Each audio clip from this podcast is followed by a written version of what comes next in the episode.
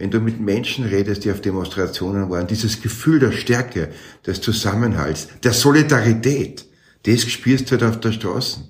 Ob's regnet, ob's schneit, wenn Menschen Schulter an mhm. Schulter stehen.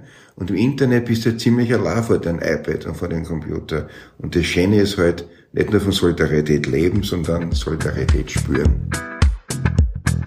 Nachgehört, vorgedacht. Ein ÖGB-Podcast. Rekordinflation, explodierende Energie- und Lebensmittelpreise und Mieterhöhungen außer Rand und Band. In Österreich brodelt es und die Menschen wollen es nicht länger hinnehmen, dass die Politik viel zu wenig gegen die aktuelle Teuerung unternimmt.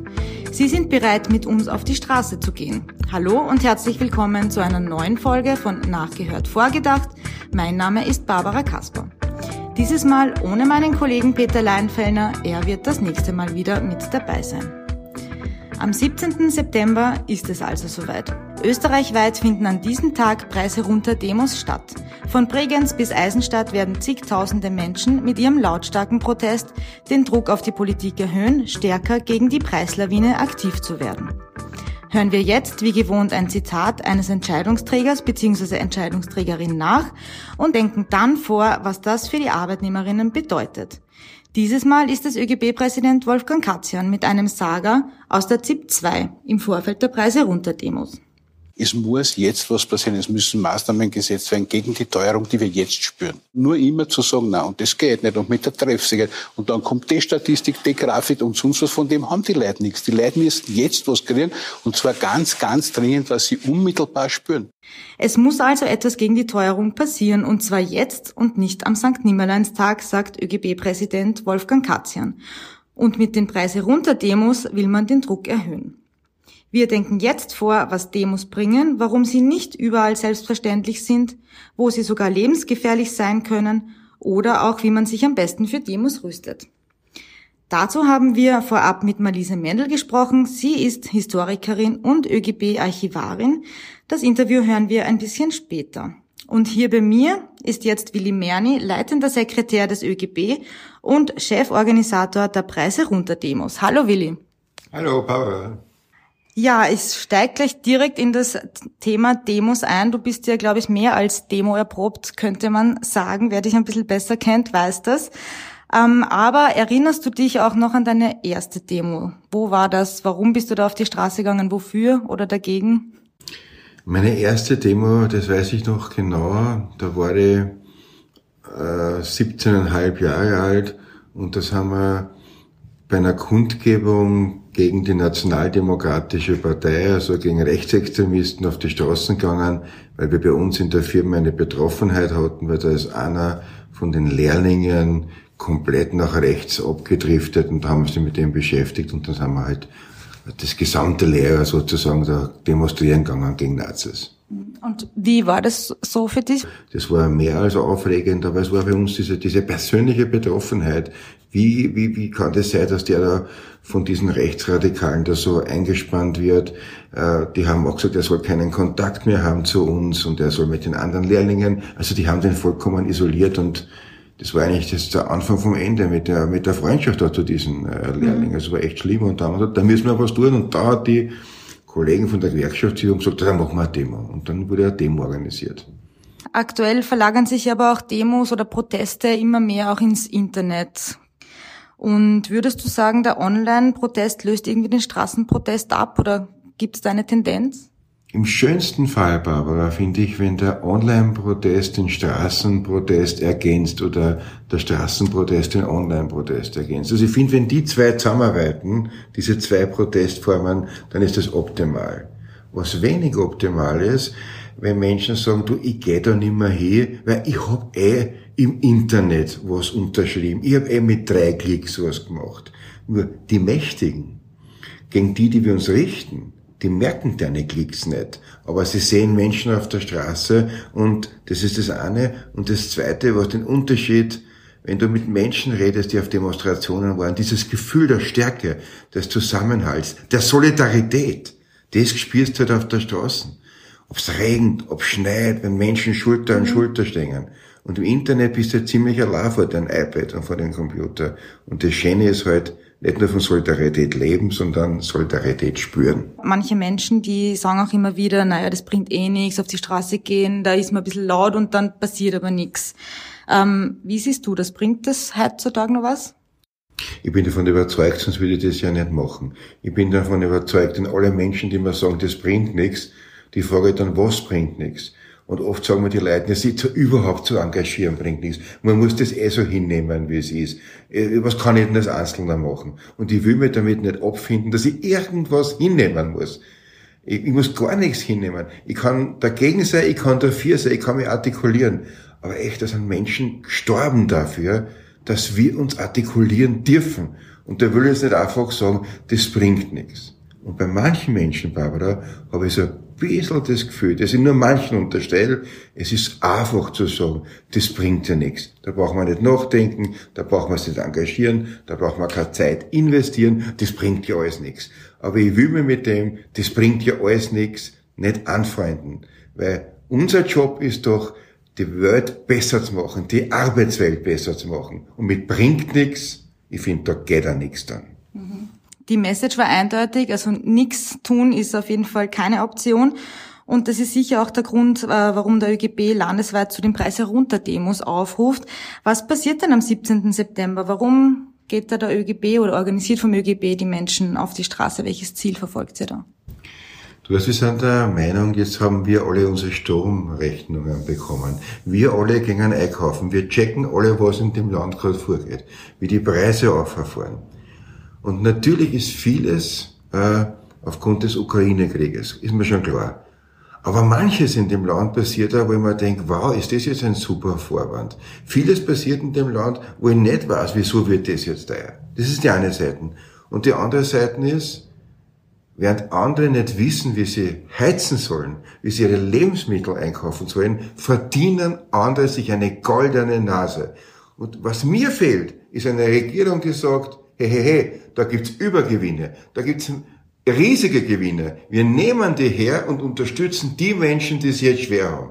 Na, da gibt's eine Diskussion, wo man den, zu den ÖGB fordern oder zu den Forderungen der Arbeiter kann man sagen, na, das geht nicht und jenes geht nicht. Und ich ehrlich, egal welche Regierung, egal welche Partei, ich erwarte noch eine Regierung, dass sie Maßnahmen setzt, und nicht uns dauernd erklärt, was alles nicht geht. Und bei der derzeitigen Regierung habe ich ein bisschen das Gefühl, da ist zu wenig Drive. Man erkennt nicht, dass die Menschen auf etwas zusteuern, wo sie wirklich Angst haben. Da geht es um Existenzen. Und diese Existenzangst können wir doch als Regierung nicht akzeptieren. Da muss doch eine Regierung was dagegen tun. Das geht uns langsam, das ist slash, und wir glauben, dass wir durch große Demonstrationen ein bisschen der Regierung zeigen, hey, ihr seid, eigentlich solltet ihr jetzt im Zug sein. Das heißt, ähm, das Ziel der Demo ist auch, dass die Regierung natürlich dann handelt. Du hast das jetzt erwähnt. Warum ist es diesmal so, dass landesweit sozusagen in allen Landeshauptstädten ähm, Demos organisiert werden und nicht eine große Demo, wie es sonst in der Vergangenheit oft der Fall war? Genau, du sagst es. Wie in der Vergangenheit hat Kassen alles fährt nach Wien. Aber jetzt haben wir uns überlegt, wieso immer nach Wien fahren? Jetzt abgesehen äh, vom ökologischen Wahnsinn, dass man da alle Leute nach Wien schickt. Diese Teuerung trifft uns in jeder Landeshauptstadt, überall. Und wir werden zum ersten Mal auch ganz intensiv um Leute werben, die noch nie bei einer Demonstration waren. Die keine erfahrenen Demonstranten sind, wie Barbara, du und ich, sondern Menschen, die sagen, es reicht mir, da muss ich jetzt was tun. Und da frage ich mich, wieso muss ich von Innsbruck nach Wien fahren? Da kann ich ja gleich in Innsbruck oder in Bruck an der Mur oder in St. Pölten oder in jeder anderen schönen Stadt in dem Land. Und darum machen wir das an neuen Städten den Menschen die Möglichkeit geben, nicht wohin zu fahren weit, sondern in ihrer, in ihrem Bundesland sich zu artikulieren. Bevor wir jetzt weiter über die Gegenwart sprechen, haben wir ja, wie angekündigt, auch vorab mit unserer Historikerin und ÖGB-Archivarin Malise Mendel gesprochen und auch sie erzählt uns ein bisschen was von ihren ersten eigenen Protesterfahrungen, Sie erzählt uns aber auch, was ein Kniefall mit den ersten Demonstrationen überhaupt zu tun hat, wofür in Österreich bisher auf die Straße gegangen wurde und warum das Recht auf Demonstrieren so wichtig für uns alle ist. Hören wir mal rein. Bei uns ist jetzt die ÖGB-Archivarin und Historikerin Malise Mendel.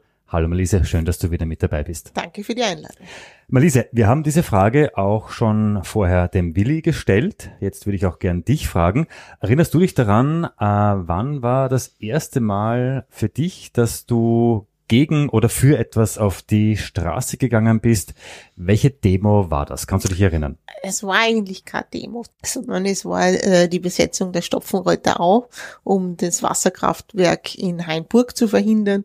Da war ich hasse 14 Jahre alt. Es war sehr, sehr kalt, weil es im Winter war. Es hat einen nachhaltigen Eindruck hinterlassen, weil ich das erste Mal richtig gespürt habe, was es bedeutet, wenn eine Gruppe von Menschen sich zusammenschließt und trotz aller Widrigkeiten, also weil da war ja Polizeiaufmarsch und was weiß ich was alles, einfach mitten im Winter in einer Au campt. Ja, und das ist, haben zwei positive Dinge ergeben. Erstens einmal, die Au ist erhalten geblieben und das zweite war, ich habe das erste Mal in meinem Leben den Willi Resitaritz gesehen. Ja, zwei Leidenschaften. Gegen etwas aufstehen, wenn es ungerecht wird und Ostbank das heißt, das war aber etwas, da habt ihr euch nicht getroffen und seid dann drei, vier Stunden marschiert, sondern das war richtig eine, eine längere genau, Geschichte. Genau, der Papa und ich. Malise, jetzt gehen wir in die historische Komponente. Seit wann gibt's eigentlich Demonstrationen? Also ich glaube, Demonstrationen hat's eigentlich schon immer gegeben. Äh, es ist nur die Frage, wann hat man begonnen, tatsächlich das als Demonstration also Demonstrare genau zeigen, definiert. Und äh, wenn man in die österreichische Geschichte schaut, gab es so im Mittelalter die ersten, die man wahrscheinlich als Demonstration bezeichnen kann. Eine war gegen die niederösterreichische Regierung und äh, die andere war während den Glaubenskämpfen vor der Burg. Und ähm, da ging es ihnen darum, dass die Leute halt ihr Evangelium haben wollten und sind damals tatsächlich auf die Knie gefallen, um äh, eben dieses Evangelium zu erbitten. Der damalige Regierende war nicht sehr einverstanden damit und es gab dann halt Verhaftungen und auch Todesurteile deswegen. Das war so der Auftakt der österreichischen Demonstrationsgeschichte. Ein paar Beispiele hast du jetzt eh schon genannt. Es gibt sicher ganz viele unterschiedliche Möglichkeiten oder Gründe, warum man auf die Straße geht. Wogegen bzw. wofür wird denn in Österreich so demonstriert? Äh, vielleicht in unserem Kontext, im gewerkschaftlichen Kontext, ist natürlich der 1. Mai ganz wichtig. 1890 erstmals, damals ging es um den Acht-Stunden-Tag, ganz wichtig war schon von Beginn an auch, äh, wie es die ersten Kollektivvertragsabschlüsse gegeben hat oder Tarifverträge, wie sie damals noch Kassen haben. Da hat es sehr oft die Kraft der Arbeiter und Arbeiterinnen gebraucht auf der Straße, damit diese Verhandlungen vorankommen oder überhaupt begonnen werden oder die Forderungen, wie man sie halt gestellt hat, umgesetzt worden sind. Es gab auch Demonstrationen oder gibt auch Demonstrationen wegen schlechter Arbeitsbedingungen, gegen schlechte Arbeitsbedingungen. Vor allem so im 19. Jahrhundert gab es da eine Protestform, das war die sogenannte Katzenmusik. Da sind halt äh, Arbeiter und Arbeiterinnen vor eine Fabrik gezogen oder vor ein Gewerbe oder sonst irgendwas und haben alles mitgebracht, wie zum Beispiel Töpfe und haben dann dort richtig grauslig gesungen und auf die Töpfe geschlagen und so weiter und haben dann halt so sozusagen die hartnäckigen Verweigerer von Verhandlungen weichgeschlagen im wahrsten Sinn des Wortes. Und äh, in der neuen Zeit ist es natürlich auch ähm, Fridays for Future, Klimastreik, ganz wichtig, äh, Regenbogenparade, um auf, auf spezielle Themen hinzuweisen. Ein bisschen kommt es mir so vor, wird in Österreich vielleicht mehr demonstriert als in anderen Ländern oder kann man das vielleicht gar nicht so genau sagen. Mir kommt vor, dass die, die Freudigkeit, also die Freude wieder zu demonstrieren, in den letzten Jahren sehr wieder gestiegen ist. Das ist also aus einer Phase, da wo nicht wirklich was, wo halt für Frieden demonstriert worden ist oder für andere Themen gegen Rassismus ganz wichtig, ist es jetzt wieder so, dass die Leute wieder auf die Straßen gehen. Ne? Wir erinnern uns an die Elementarpädagoginnen. Wir erinnern uns an die Pflegedemos, die es überall gegeben hat. Also diese Freude, gemeinsam äh, etwas zu fordern, ist wieder da. Hängt das auch vielleicht damit zusammen, dass äh, vielleicht Umstände ein bisschen schlechter werden wieder, oder? Also als Historikerin muss ich da sagen, die Umstände waren schon immer schlecht. die gute alte Zeit hat es nicht gegeben. Ich glaube einfach, dass eine neue Generation da ist. Und diese neue Generation lässt sich halt einfach nicht mehr so viel gefallen. Man lässt sich nicht viel gefallen, sagst du. Lohnt sich aber auch noch auf die Straße zu gehen? Also bringt das überhaupt was? Also Sicher, auf jeden Fall. Erstens einmal, es gibt ganz verschiedene Gründe, warum eine Demonstration oder zu demonstrieren ganz wichtig ist. Für mich persönlich muss ich sagen, das Wichtigste ist, in Zeiten wie zum Beispiel, äh, wie Schwarz-Blau war. Ich bin mir komplett alleine vorgekommen. Ich habe überhaupt nicht mehr gewusst, was da jetzt vor sich geht und bin mir einfach machtlos äh, und ohnmächtig vorgekommen. Und da haben diese Donnerstagsthemos, weil da geht man einfach in einer Gruppe von Menschen, wo man weiß, die denken genauso wie du. Du bist nicht alleine. Also für meine Psychohygiene war das ganz wichtig. Es ist aber auch ganz wichtig, dass man sich zusammenschließt als, als Gegenmacht dass man gemeinschaftlich eine Forderung aufstellt und diese Forderung lautstark vertritt. Du hast jetzt schon kurz angesprochen, warum es wichtig ist, demonstrieren zu gehen. Psychohygiene, man ist nicht alleine, man muss sagen, stopp aus, geht nicht, nicht mit uns. Ähm, Gibt es jetzt aber auch Länder, wo das nicht funktioniert, also wo das nicht so einfach geht und wo das sogar gefährlich ist, weil wir wissen ja, wir können auf die Straße gehen. Wo ist es nicht der Fall? Ah, da gibt's ganz viele Länder und ganz viele Beispiele. Aber die Sache ist, das Verbot von Demonstrationen hat in Wirklichkeit noch nie funktioniert. Man kann es zwar verbieten und ähm, die Menschen tun es aber trotzdem und dann wird es meistens recht blutig und gewalttätig. Wir haben das jetzt gerade gesehen im, im Senegal, da äh, wurden Demonstrationen verboten, weil ein Oppositionsführer nicht auf der Kandidatenliste war. Und dann haben sie einfach versucht, diese, diese Proteste zu unterbinden. Und dann ist es wirklich gewalttätig geworden. Es sind Menschen gestorben deswegen. Wir erinnern uns an Hongkong, wo sie für, für Freiheit und für Demokratie demonstriert haben, obwohl es verboten war. Und ähm, wir erinnern uns auch an unsere eigene Geschichte, an den Austrofaschismus und Nationalsozialismus, als Demonstrieren verboten war. Und äh, da auch im, im, im äh, Austrofaschismus haben die Menschen eine Form gefunden, um zu demonstrieren. Und das waren vor allem die Kommunisten, Kommunistinnen, die das getan haben. Die haben eine Urform des Flashmobs gemacht. Die sind uns einfach irgendwo aufgetaucht, haben ihre Forderungen in ganz schnell runter deklamiert und die Menschen sind natürlich stehen geblieben, haben sie das angehört und bevor die Polizei zugreifen konnte, zack, waren sie schon weg. Menschen das Demonstrieren zu verbieten, ist. Ich glaube, heute wird sich auch viel ins Internet verlagern, ne? weil dann sagt man, okay, ich darf nicht auf die Straße gehen, dann mache ich das online und trete einen Shitstorm los oder spamme Institutionen zu. Absolut, absolut, ja. Wenn wir jetzt auch noch ein bisschen in die zeitlich nähere Geschichte ähm, blicken, was waren denn so die größten, wichtigsten oder bedeutendsten Demonstrationen der letzten Jahrzehnte? Es ist, glaube ich, gar nicht so wichtig, wie groß das eine Demo ist. Es gibt Demonstrationen, wie zum Beispiel, wir erinnern uns an den Fleischer Kollektivvertrag. Da ist gar nichts weitergegangen. Und das war eine sehr kleine, aber wunderbar engagierte Gruppe, die sehr zu Aktionismus gegriffen hat. Und da sind ganz plötzlich aufblasbare Schweine überall rumgeflogen und solche Sachen. Und die waren auch erfolgreich. Also es ist nicht jetzt wichtig, dass man sonderlich groß ist, sondern dass man laut ist.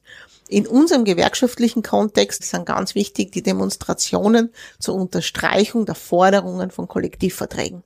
Die haben immer einen unmittelbaren Erfolg. Der unmittelbare Erfolg ist, die Verhandler und Verhandlerinnen kehren zurück an den Tisch. Es gibt dann nach vielen, vielen, vielen Stunden ein Ergebnis. Was mich jetzt noch interessieren würde, ist, was war denn die erste Demonstration in Österreich, an die man sich auch geschichtlich erinnert? Also für den gewerkschaftlichen Kontext haben wir eine, die war 1792, das sind die damaligen Zeugmachergesellen, sind auf die Straße gegangen, um gegen Frauenarbeit in ihren Betrieben zu demonstrieren. Die war erfolglos, glücklicherweise. Aber im Gewerkschaftskontext ganz wichtig ist die Demonstration vom 13. Dezember 1869. Nämlich, da ging es um das Koalitionsrecht, um das Recht, dass sich Vereine zu Gewerkschaften zusammenschließen dürfen, was für uns ja ganz wichtig ist. Aber das heißt, das Gesetz kam und ohne die Demonstrationen sozusagen wird es uns jetzt hier als Gewerkschaftserinnen Wahrscheinlich später. Okay. Ja, genau. Welche Errungenschaften würde es denn jetzt nicht geben, hätten sich unsere Vorfahren gedacht, na, das bringt ja nichts? Einen Acht-Stunden-Tag hätten wir nie gehabt, hätten wir nicht die ersten Mai-Feierlichkeiten gehabt. Wir hätten kein Männerwahlrecht gekriegt und vor allem schon gar kein Frauenwahlrecht, wenn die Frauen nicht seit 1911 beim Internationalen äh, Frauentag jedes Jahr, wurscht ob Krieg war oder nicht, auf die Straßen gegangen waren und stetig ihre Forderung wiederholt hätten. Natürlich hätten wir ganz viele Kollektivvertragsabschlüsse in gewisser Höhe mit rahmenrechtlichen Verbesserungen so nicht. Es ist oft auch demonstriert worden für spezifische Sachen, wie zum Beispiel die Einsetzung eines Betriebsrats oder gegen die Kündigung eines Betriebsrats. Wir hätten wahrscheinlich keinen Corona-Bonus für einige äh, Beschäftigungsgruppen gehabt. Klimaschutz war nicht so weit vorgegangen und jetzt im gewerkschaftlichen Kontext wieder, ähm, ganz viele Demonstrationen in den letzten Jahren vor allem waren ja zur Standorterhaltung. MAN in Steyr, Sekop in, in Fürstenfeld und so weiter. Demonstrieren bringt was, haben wir äh, gerade gehört. Es ist viel weitergegangen in Österreich, viel für die Menschen weitergegangen. Wir demonstrieren wieder am 17. September. Um 14 Uhr geht's los äh, in den Landeshauptstädten bis auf die Steiermark. Alle Infos dazu natürlich unten in den Show Notes. Malise, du hast gesagt, du warst damals 14. Ich weiß nicht, wie gut vorbereitet du warst, aber wenn du jetzt jemanden, der zum ersten Mal auf eine Demo geht, einen Tipp bzw. Tipps geben könntest, was würdest du dem oder derjenigen raten, was soll man mitnehmen, wenn man zum ersten Mal auf die Straße geht? Wasser, Handy, Regenschutz, selber gemachte Plakate auf jeden Fall, weil allein die Vorbereitung drauf ist schon ein großer Spaß und äh, ganz viele Freunde und Freundinnen. Gut, das heißt, du wirst gut ausgestattet am 17. dabei sein. Absolut. Perfekt. Ich muss noch das Plakat basteln, aber sonst, glaube ich, bin ich gut vorbereitet. Malise, danke, dass du wieder dabei warst und dass du mit uns diesen historischen Ausflug unternommen hast. Gerne und danke für die Einladung. Malise hat uns jetzt einiges erzählt, wofür in Österreich demonstriert wurde und Willi, bei all dem, was sie uns da jetzt so erzählt hat, bekommt man schon den Eindruck, in die Österreicher und Österreicherinnen gehen schon regelmäßig für ihre Interessen auf die Straße und setzen sich da halt auch für ihre Interessen ein. Ist das so? Ja, das sind ja nicht nur Großdemonstrationen. Das sind ja so auch bei, bei Lohnauseinandersetzungen, bei KV-Auseinandersetzungen, kleinere Geschichten, flexiblere Geschichten.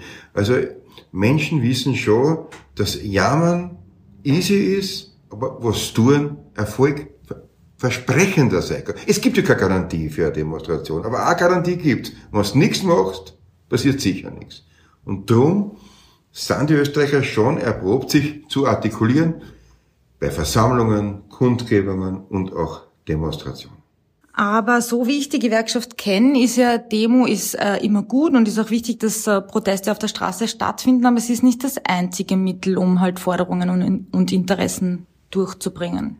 Genau, Barbara, schau, jetzt haben wir diese KV-Verhandlerinnenkonferenz gehabt, wo wir die Chef-KV-Verhandler, ein paar hundert, nach Österreich geladen haben, mit einer diskutiert haben, wie kann die Strategie ausschauen. Das heißt, ein Vernetzen aller Menschen, die KV-Politik machen. Dann haben wir die Straßenaktionen. Dann haben wir Aktionstage im Herbst. Dann haben wir jetzt die Demos. Das heißt, ein vielfältiges Programm. Man darf nicht nur auf das eine setzen, man muss auf, die ganzen, auf den ganzen Blumenstrauß der Möglichkeiten setzen. Und das machen wir als ÖGB.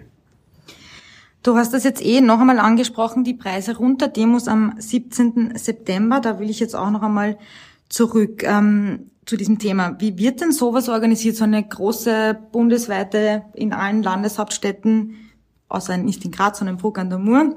Ähm, wie wird sowas organisiert im Vorfeld? An was muss man da alles denken? Wie viele Menschen sind da involviert? Sind ja neun Demos in neun Städten in Österreich. Genau, genau. Also am Anfang steht immer die Diskussion, was ist die beste Möglichkeit, was ist die beste Aktionsform. Das diskutieren wir im Kreise der Gewerkschaftsvorsitzenden. Dann wird es konkreter, indem wir mit dem Bundessekretär, mit den Bundesgeschäftsführern der Gewerkschaften das finalisieren, mit den Landessekretären des ÖGB in Diskussion treten. Und irgendwann gestaltet sich in diesem Prozess eine Idee, ein Vorschlag, der wird konkret. Und dann sagen wir, so machen wir es oder machen wir es nicht. Dann beschließen wir das und dann gehen wir in die Umsetzung. Und das ist wirklich klasse im ÖGB. Du möchtest nie irgendwo anders arbeiten. In dem Moment, wo wir sagen, das tun wir, ist nur mehr eine Frage, wie tun wir das? Und nicht soll man oder kämen sondern dann, dann nimmt es Fahrt auf.